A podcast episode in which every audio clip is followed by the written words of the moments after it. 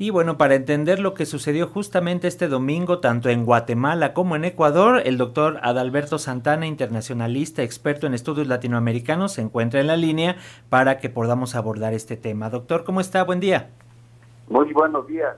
¿Cómo están ustedes? Gracias, eh, doctor. Pues sin duda, en Guatemala, en Ecuador se vivieron estas jornadas históricas, pero eh, ¿qué nos dice eh, respecto a pues estas elecciones en Guatemala de segunda vuelta, en Ecuador apenas comenzando?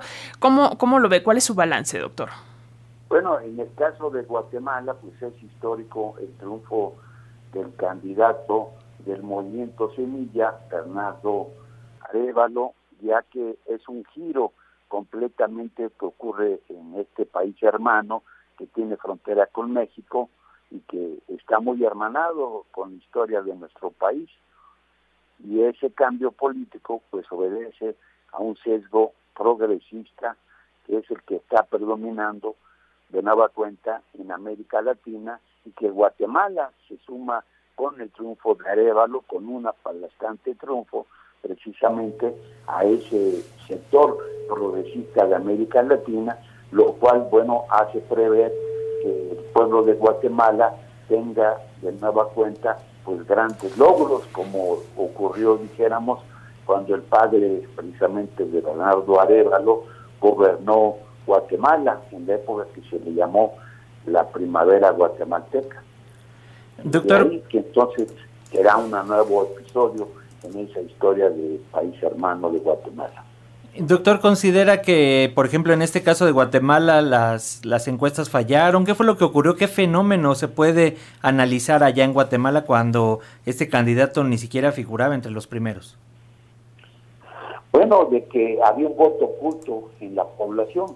En la primera vuelta no, no fue a votar la gran mayoría de la población, recordemos y había entonces un voto oculto, que fue lo que pasó, que la gente no dijo exactamente lo que iba a suceder y expresó su apoyo y llevó en un pronóstico que las estadísticas o las encuestas daban de 3% a Arevalo y alcanzó en un en primer momento, en esa primera vuelta, pues un 15% y, y Esperanza Torres pues alcanzó el primer lugar con un poco más de esa votación.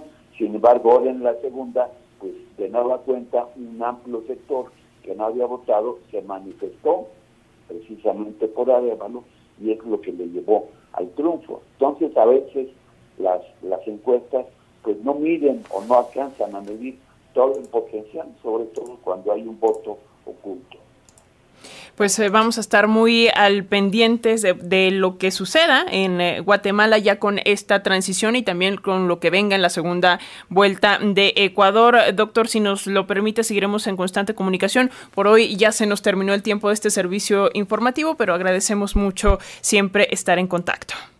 Y nada más que que prever qué pueda pasar en Ecuador, ahí está más difícil para la izquierda.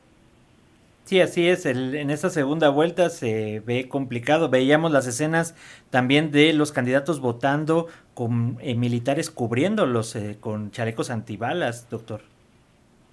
Sí, eh, ahí en, la elección pasada donde ganó Lazo por el sector de la derecha y perdió el que hoy es candidato a vicepresidente, pues manifestó eso, que ya en una segunda vuelta había ganado, en la primera había ganado Arau y en la segunda perdió podría pasar algo semejante ahora en Ecuador con, con la candidata del, de la Revolución Ciudadana, ¿sí? Isabel González, que gana la primera vuelta, pero es impredecible si llega a ganar la segunda. Ojalá que sí la gane.